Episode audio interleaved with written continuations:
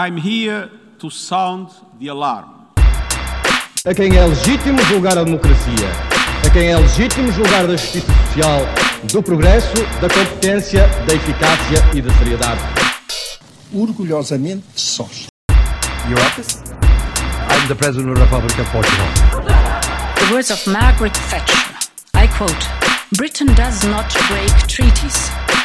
Mas em liberdade, mas respeitando os direitos do homem. Então foi sequestrado, já duas vezes.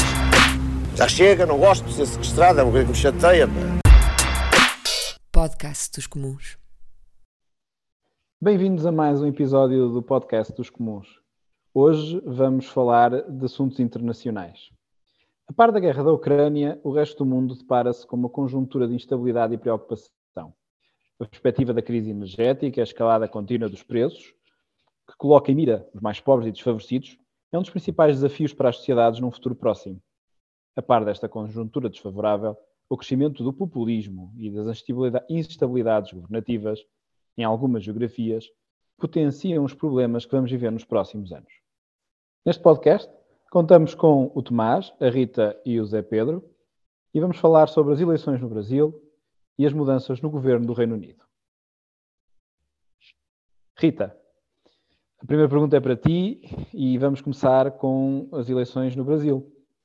A eleição de Lula da Silva é um alívio ou é a melhor solução no pior cenário? Olá, boa tarde, boa noite, bom dia Olá, a todos. A todos. Uh, obrigada, Elise, pela pergunta. Acho que hum, de facto, ah, agora que vamos analisar um bocadinho as eleições brasileiras, um, é, uma, é uma perspectiva que, que, nós, enquanto portugueses, que temos ligação com o Brasil forte, que temos que, que, que fazer uma, uma, reflexão. Efetivamente, na, mi, na, minha opinião, acho que é a melhor solução no pior cenário.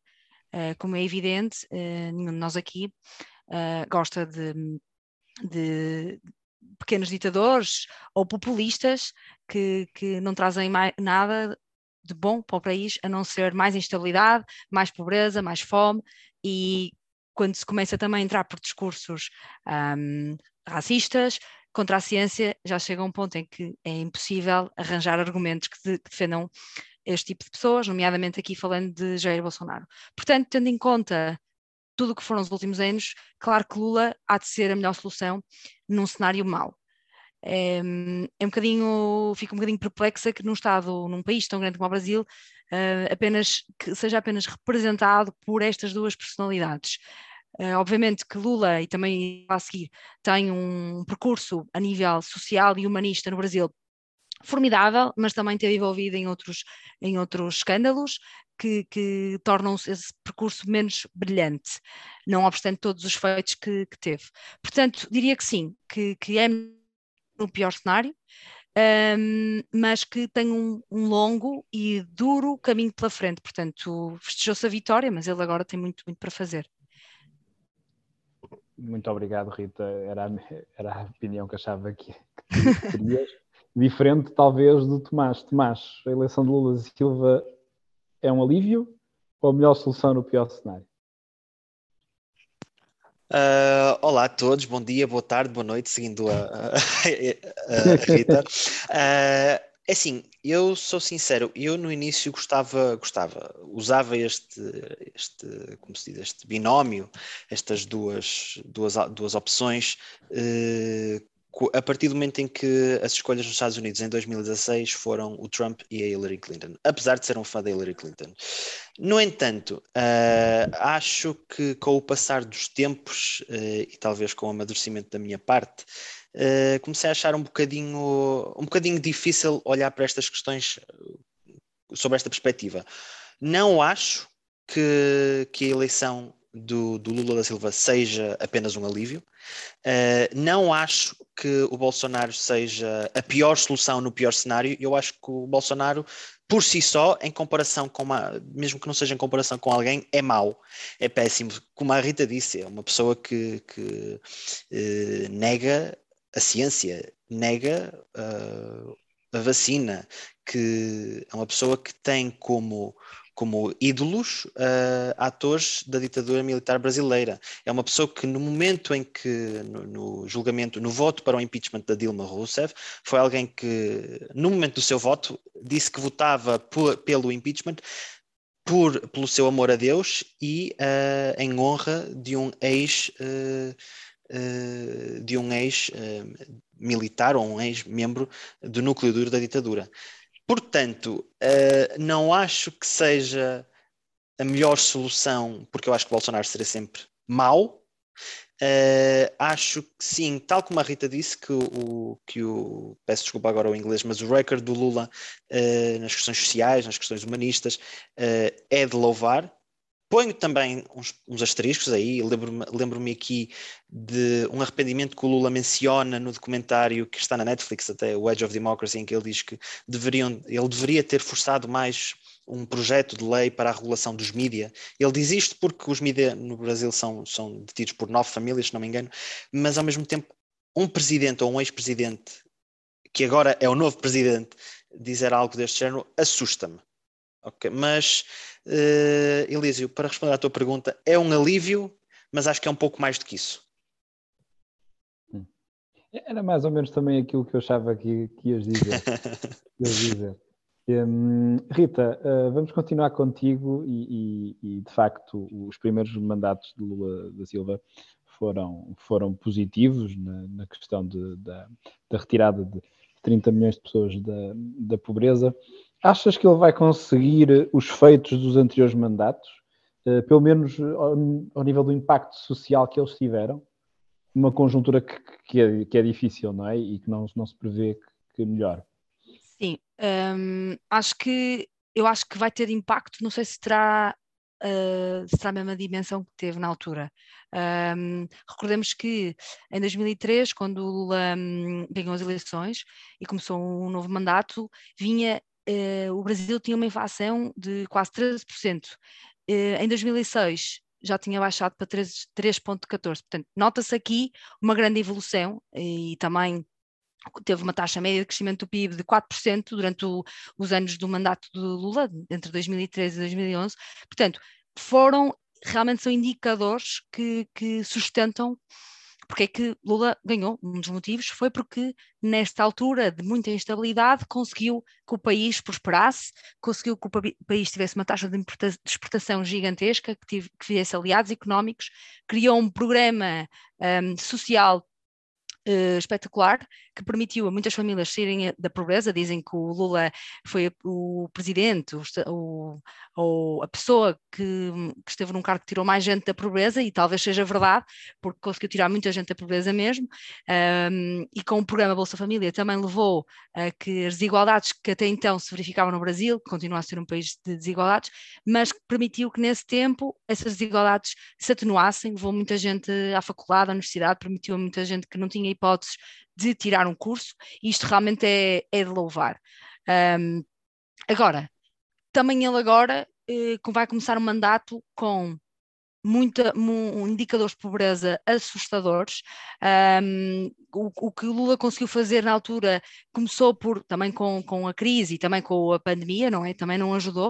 Uh, Estima-se que quase 63 milhões de pessoas um, no ano passado viviam uh, com 89 euros por mês, portanto, muito, muito baixo, com taxas de inflações elevadas, como no resto do mundo, claro. Portanto, ele também começa agora aqui, um, vai começar um mandato num cenário mau, com um país uh, super, super um, pouco um, convergente, portanto, temos pessoas bolsonaristas que não, que não acreditam no Lula, temos pessoas que votaram no Lula e que não de todo se querem dar com, com, com pessoas. Portanto, Lula, além de tudo, além de todos estes índices, todas estas, estas estes atributos que o país tem neste momento, indicadores de pobreza, criminalidade, segurança, tem também esta parte importantíssima que é de reunificar, uh, reunificar um país, uh, que há de ser um grande que há de ser um grande uma, que poderá ser uma, uma das grandes bandeiras do seu mandato. Se terá tanto impacto como teve, vamos ver. Acho que tem um, um grande calcanhar daqueles, que foram os processos todos de corrupção de que ele foi eh, acusado e que já foi libado, entretanto, com mais uma série de, de escândalos de corrupção no, no, no país e no, nos tribunais. Portanto, há de ter sempre esse, esse, sempre esse calcanhar daqueles. Acho que se deve rodear de pessoas efetivamente idóneas e que isso pode ditar ou não o sucesso do, das suas políticas reformistas e sociais que, que ele quer implementar no país. E, e diz uma coisa, Rita, apesar de, de achar que o impacto será, será certamente melhor que, o, que, o, que, que os quatro anos de, de Bolsonaro, uh, o que é certo é que Bolsonaro uh, teve uma votação muito expressiva, não é? Não foi uma vitória esmagadora de Lula de 70 a 30, por exemplo. Foi ali taco a taco. Achas, achas que o Lula vai conseguir harmonizar um povo que nós aqui do, do, outro lado do Atlântico achamos que é um povo alegre, feliz, mas que claramente está muito dividido, está polarizado. Achas que ele vai conseguir a, a questão da harmonia e da paz? Eu sei que é difícil que isso seja, que isso seja conseguido sem, o, o sem a questão económica, porque, porque, é muito difícil, as desigualdades são grandes, mas achas que ele vai conseguir um, harmonizar um país que está tão polarizado? Acho que, sinceramente, Lula tem todas as tem todas as capacidades para conseguir. Se há pessoa que pode conseguir unificar o país, é um Lula da Silva e não um Jair Bolsonaro, como nós vimos. Agora, o que é que eu acho que tem que acontecer para que para que se vejam efeitos desta unificação do povo brasileiro? É que se deixe de uh, de escrever de, e, sobretudo, dizer no discurso os bolsonaristas e os petistas. Agora já não interessa isso, na verdade, não é? O que interessa é que os brasileiros são um povo unido, têm que se unir e têm que trabalhar para um, um país mais próspero, porque se continuarmos nesta nesta tentação de uh, voltar a falar das diferenças entre os dois, esmiuçar o que é que diverge, o que é que converge, acho que é, é, um ponto de dissidência que se, se calhar não há volta a dar se, se continuar com este discurso um bocado de ódio, não é? Perpetuação do ódio entre as duas partes. Se calhar são partes, se calhar, bolsonaristas que votavam no Bolsonaro exatamente porque não acreditam no Lula pela, pela, pelo seu caráter pouco idóneo, entre aspas, a nível da corrupção, mas que não de todo, de todo gostam do Jair Bolsonaro. Portanto, estão, estão super abertos a perceber como é que vai ser agora. Portanto, é aproveitar o melhor e perceber que as pessoas se viverem bem num país e se tiverem todas as condições e toda a gente enriquecer, entre aspas, e tiver uma boa qualidade de vida, essas coisas uh, são postas para trás, por muito que podemos, posso dar aqui o exemplo da, da Alemanha, não é? Da reunificação da Alemanha depois da queda, do, da queda do muro de Berlim, o que, o que assistimos não foi à divergência, podia ter acontecido, não é? Do, dois, dois povos com hábitos, línguas, culturas completamente diferentes, em vez de se divergirem, convergiram para tornar a Alemanha num país uh, num país grande, com imensa potência, como é nos dias. Portanto, acho que, claro que os alemães não são os brasileiros, nem vice-versa, mas acho que Lula tem que, tem que partir dele também, enquanto novo presidente, a começar com este discurso pacífico e de, de, harmonizador. E acho que o povo brasileiro, sendo tão alegre, como disseste e bem, Elísio, acho que pode perfeitamente dar essa resposta a um presidente que também ele pedir e invocar essa pacificidade e essa harmonia entre o país. Esperemos, esperemos, porque é um povo que, que, que está muito ligado a Portugal e, e, as, e as consequências daquilo que acontece lá inevitavelmente vêm para cá. Um, e, e, pronto, espero que, que o Lula consiga pelo menos essa pacificação.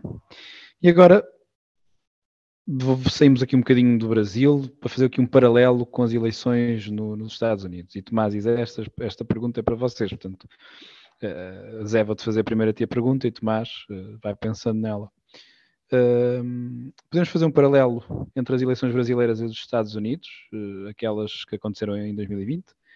Em ambas as eleições, os presidentes foram derrotados, mas melhoraram sua votação em relação às eleições anteriores.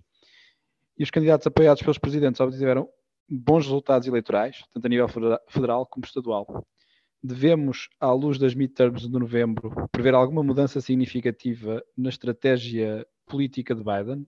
Zé. Sim, uh, obrigado, Elisa. É, é, muito bem visto. Antes de mais, uh, boa tarde, bom dia, boa noite também a todos. É verdade, um, as eleições, há, há, esse paralelo entre aquilo que aconteceu no, nos Estados Unidos e o que aconteceu no, no Brasil, mas, mas eu creio que o paralelismo não, não vai muito além disso. O que aconteceu nas midterms foi, foi, foi um pouco interessante, porque tudo, tudo dava a crer que os republicanos iriam conseguir cavalgar ah, aquilo que é uma elevada taxa de inflação, que é, que é uma impopularidade muito grande do presidente Joe Biden, e com isso ter uma, uma votação bastante significativa. Não foi isso que aconteceu. É verdade que, pronto, há, na altura em que estamos a gravar este, este podcast, a Câmara dos Representantes ainda não está de forma oficial no controle dos republicanos, mas será uma questão de horas, dias para que isso, para que isso aconteça. Mas aquilo que de certeza não iremos assistir é uma grande, grande vitória do, do Partido Republicano, tal como, como se esperaria que cavalgasse precisamente nesse descontentamento face ao, um, a, pronto, às circunstâncias do, dos Estados Unidos neste momento.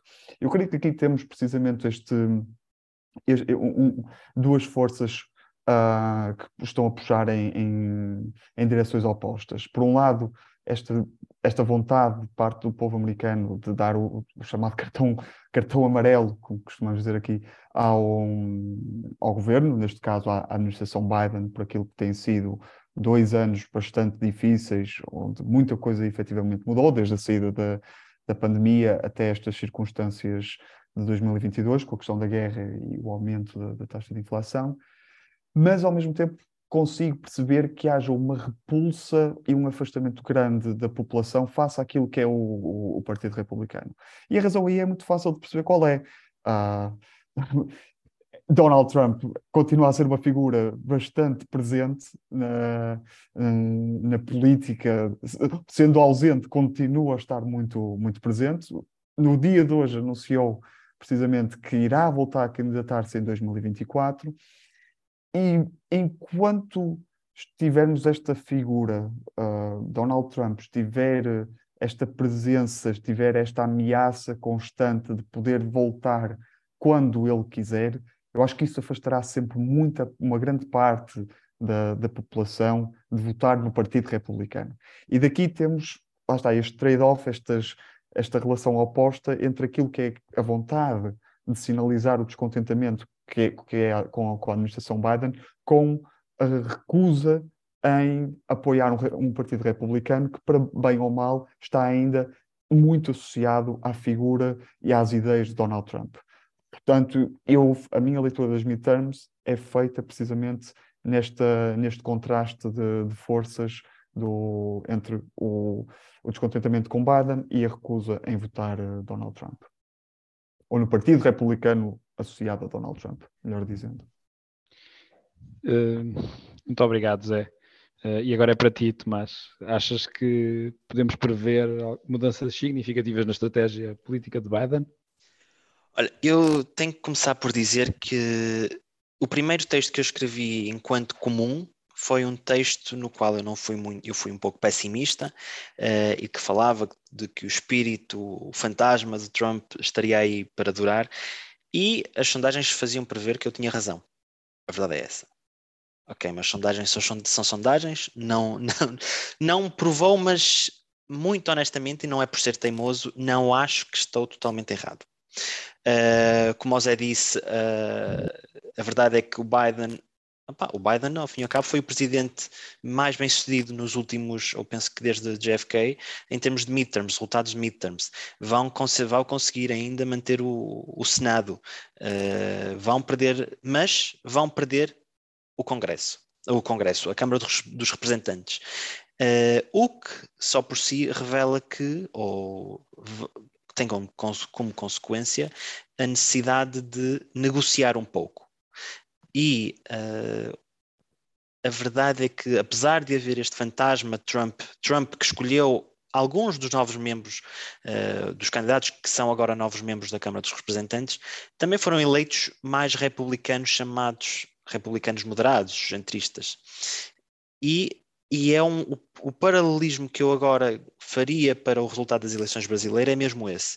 É que, tal como Biden poderá ter que vir a negociar com republicanos moderados, Lula tendo em conta os resultados do chamado Centrão, Lula também vai ter de decididamente uh, negociar com o Centrão, com os partidos de direita, mas uma direita mais moderada, uma direita que uh, trabalhou de uma forma nem sempre, nem sempre, uh, nem sempre regular com Bolsonaro, portanto creio que o paralelo, tal como o Zé, eu, eu, vou um pouco mais à frente, vejo este paralelismo, mas também não vejo muito mais. Muito obrigado aos dois por, essa, por esse paralelismo que, que, que é importante fazer nestas, nestas situações que, que têm muitas semelhanças, apesar de serem duas, duas, duas democracias completamente diferentes. E agora vamos viajar até o Reino Unido e do outro lado do Atlântico.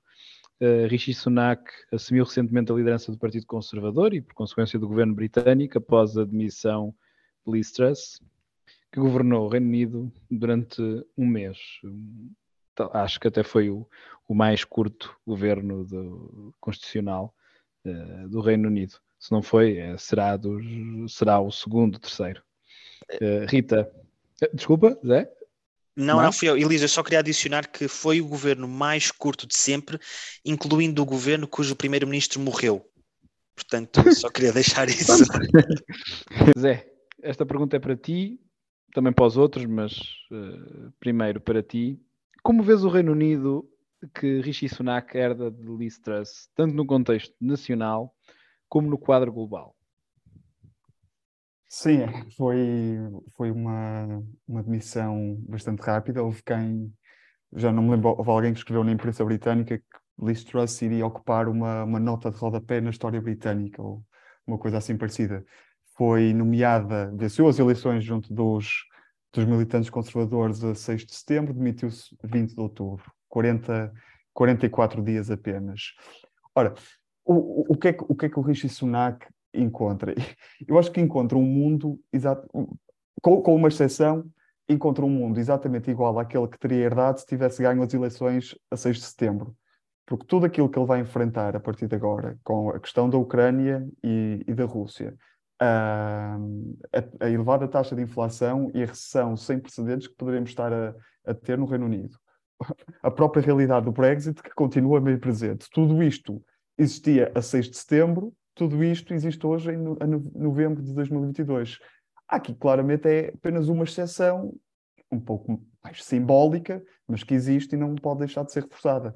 É que pela primeira vez em mais de 70 anos o Reino Unido tem um novo chefe de Estado, tem um novo monarca.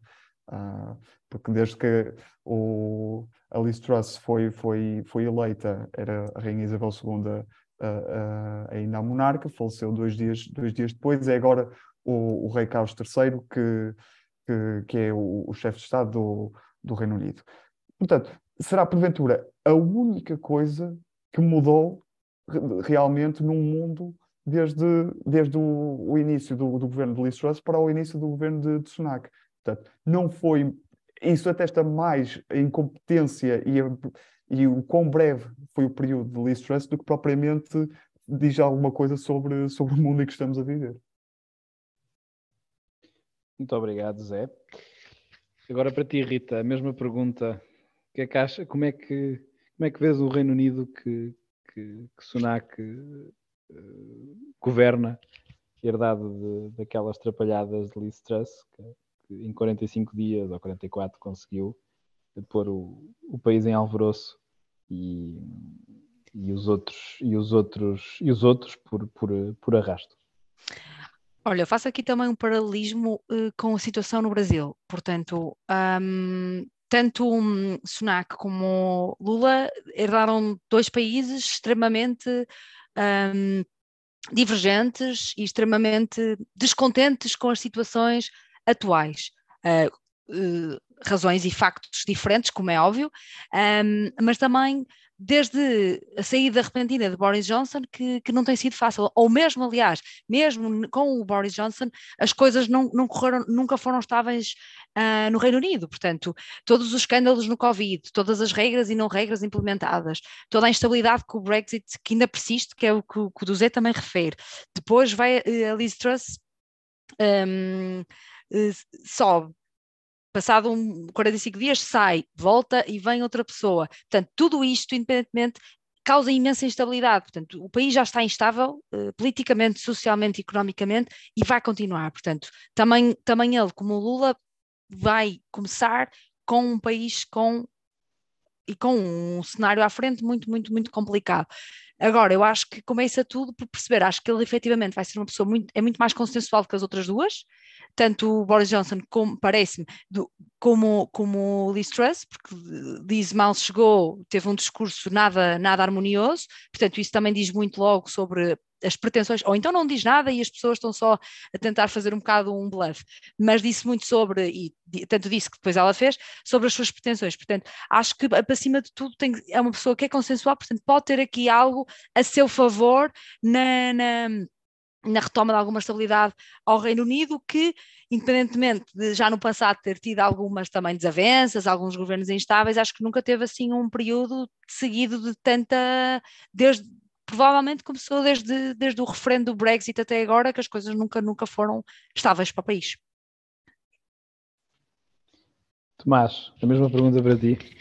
Uh, eu vou ser muito sucinto uh, e referir apenas duas coisas, porque tanto a Rita como o Zé cobriram basicamente o que eu queria dizer.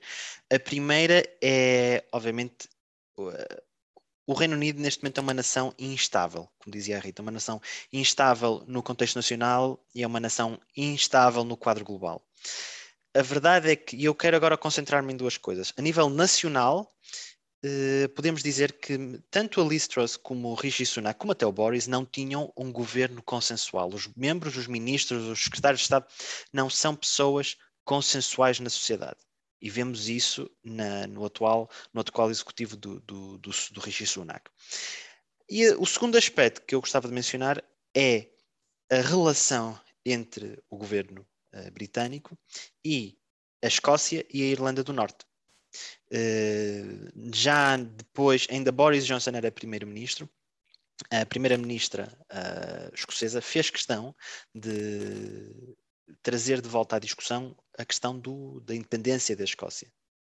Se o próprio governo central não é capaz de garantir uma, um mínimo de estabilidade ao país, a todos, aos três, eh, aos quatro países que fazem parte do, do, do, país, como, como, é que é, como é que estes países vão aceitar o governo, vão aceitar este, a liderança de alguém, seja o Sunak, seja, seja a Liz Truss, seja o Boris Johnson, seja quem, quem vier. Neste momento não é possível. Neste momento estas tensões internas estão muito salientes. Uh, portanto, vejo que, que, não vai ser fácil, que é, está muito, é um país muito, muito instável e obviamente que a inflação, o aumento do, do, custo de vida, o papel que estão a ter agora no conflito na Ucrânia não ajudam. Pois, uh, Tomás, era, era, ia-te ia -te fazer outra pergunta neste, neste seguimento que é o, o, Boris Johnson conseguiu uma maioria ao, ao Partido Conservador, até quebrou a, a Red Wall, aquelas circuncisões, um, aqueles um, círculos que, que eram partido, era do Partido Trabalhista, ele conseguiu e ele conseguiu uh, uh, captá-los para, para, os conservadores, mas, mas essas alterações de, de, de liderança no Partido Conservador colocam uh, a legitimidade de Sunak em causa, não é? Achas que o Partido Conservador devia forçar eleições gerais eh, para legitimar o seu programa, o seu programa político uh, para, para cinco anos? Sim, eu sou um pouco mais radical e dizia que o rei Carlos III deveria ser o Sampaio, não estou, não estou, Sampaio não estou à espera que, desculpa, desculpa interromper-te mas não estou à espera que queiras que o Partido Conservador ganhe, não, não mas, mas, também não sei se o próprio rei Carlos tem, essa, tem esses poderes, mas, mas deixo contigo essa, esse comentário. Eu penso que a convenção é que o monarca nunca iria fazer isso, mas também sabemos que este monarca é um pouco à parte, uh, portanto nunca se sabe. Não, mas, mas uh, pela questão da legitimidade, eu acho que Sunak deveria convocar essas eleições. Porque a verdade é que poderia ganhar. Apesar de neste momento se encontrar mais ou menos 20 pontos do Partido Trabalhista, uh, a verdade é que o Partido Trabalhista não tem um líder que em si é carismático, não tem um, um, um programa inovador, reformista, não tem. e a verdade é que nós, neste momento, nós, os, os, quer dizer, nós enquanto membros deste, deste, deste mundo, uh, mas os ingleses precisam que a alternativa a Sunak seja uma alternativa mais confiável, que não seja um Tony Blair 2.0 numa altura em que quer o nacionalismo, quer a antiglobalização se assumirem como ideologias que estejam maiores, que estejam a ditar o jogo geopolítico. Uh, portanto, a verdade é que e agora permitindo, por favor, permitam-me ser um pouco mais uh, professor, mas a verdade é que a legitimidade envolve, envolve, que envolve uh, o sentimento ou a crença das pessoas nas instituições uh, políticas, nas instituições que, que, são ou que deveriam ser as mais apropriada, apropriadas para a, para a sociedade. Neste momento, o atual governo não é não, não garante qualquer tipo de estabilidade, não garante qualquer tipo de crença na, na, na, na valência das instituições políticas uh, e é visto como, como uma instituição que não é bem governada.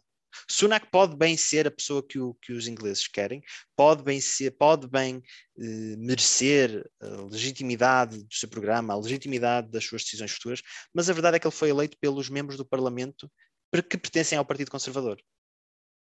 Portanto, uh, neste momento, eu acho que pela questão não para o Partido Conservador ganhar, apesar de que, obviamente, que eu uh, não sou o maior fã da atual liderança, uh, mas também não sou o maior fã da, da, da liderança trabalhista, mas acho que por, por uma questão meramente de legitimidade deveria haver eleições. Pois, é como, como moderador participante também acho que, que seria a melhor, a melhor forma de, de pôr fim a esta atrapalhada que, em que o governo britânico está, uh, está, esteve envolvido e ainda está, não é? Porque já se demitiu um membro do governo, portanto as coisas não estão, não estão fáceis para, para terras de sua majestade. Uh, e por isso vamos aqui, Zé, vou-te fazer uma questão que foi aquilo que levou à queda da de, de Truss, não é? Porque ela podia fazer um sem número de coisas, mas quando, quando os mercados lhe disseram uh, para, as coisas, uh, as coisas falam de outra forma, não é? Uh, ela apresentou um mini orçamento que, que, contemplava um significativo corte de impostos específicos, sem contrapartidas, do outro lado, lado da despesa. Que críticas é que podem ser feitas a, àquele mini orçamento que ela tentou, que ela tentou levar por diante? E, e achas que uh, o novo Ministro das Finanças vai adotar outra política orçamental uh, num, num, contexto de, de, alta inflação, de abrandamento económico e até provavelmente recessão? Sim, é, é verdade, ou seja, todo, toda esta questão política da substituição de Truss por, por Rishi Sunak que começa e acaba precisamente com esse, com esse orçamento que foi, que foi apresentado em, em outubro. O, o, que se passou na altura foi, é preciso primeiro enquadrar naquilo que é, que, é a atual situação económica do Reino Unido. O Reino Unido teve uma taxa de inflação de cerca de 13% em setembro, já vai em quase 15% em outubro. Isto, em grande parte, por causa dos preços da energia, que estão, que estão a aumentar uh, de forma muito significativa no Reino Unido. Aliás, bastaria que não, não considerássemos os preços da, da, da, energia e da alimentação e a taxa de inflação seria de apenas cerca de 5, 6% no Reino Unido. Portanto, foi mais ou menos com, com isto em mente e, tendo em consideração já os avisos do Banco de Inglaterra sobre uma possível recessão, um aumento de desemprego, que a Truss em, em outubro basicamente apresentou este mini orçamento um, onde previa cortes do, do IMT, ou seja, o imposto municipal sobre, sobre os imóveis no, no, Reino Unido. Não era propriamente a parte mais crítica do orçamento, mas era um, e, compreendia um, um, corte significativo aí de, de impostos.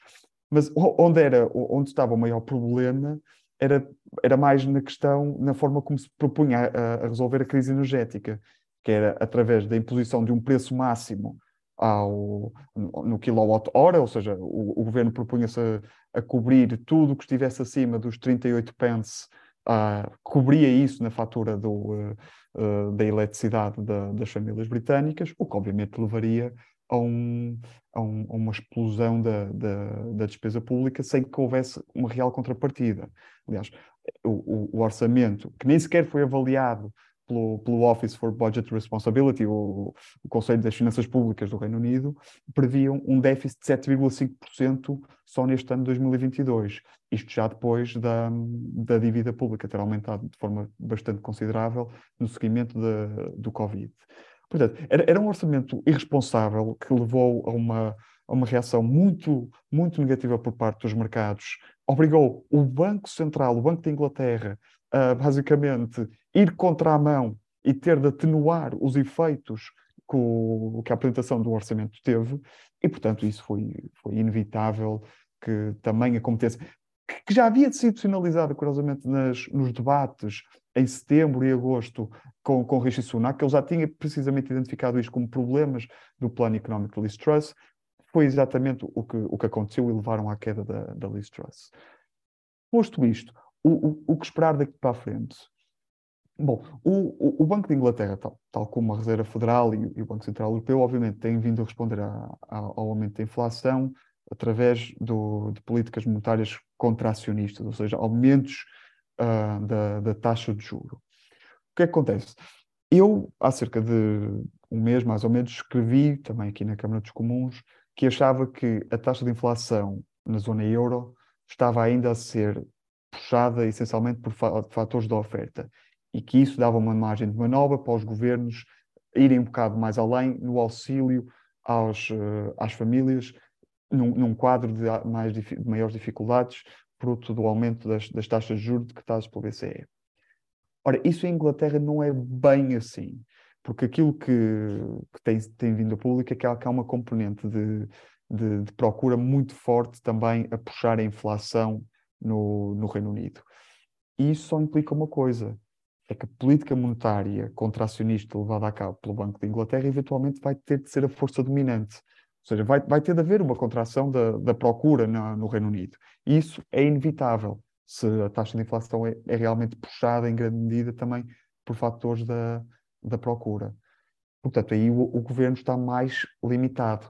É óbvio, deve auxiliar e prestar assistência para que as famílias de menores rendimentos não sejam postas à parte e não, não ultrapassem um mínimo de subsistência social que nós ache, achemos ser o razoável, mas não creio que vá ter muita capacidade ou margem de manobra para ir num auxílio bastante significativo às famílias, sob o risco lá está, de impulsionar ainda mais a procura e criar ainda uma espiral inflacionista que seria muito, muito pior.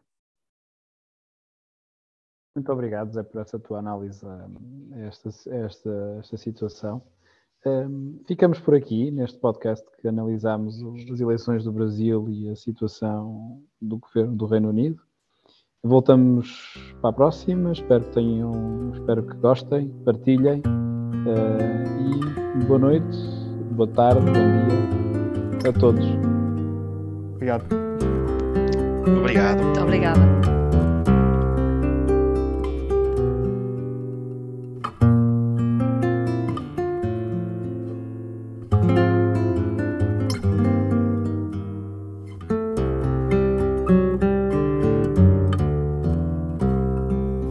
Bonita festa, pá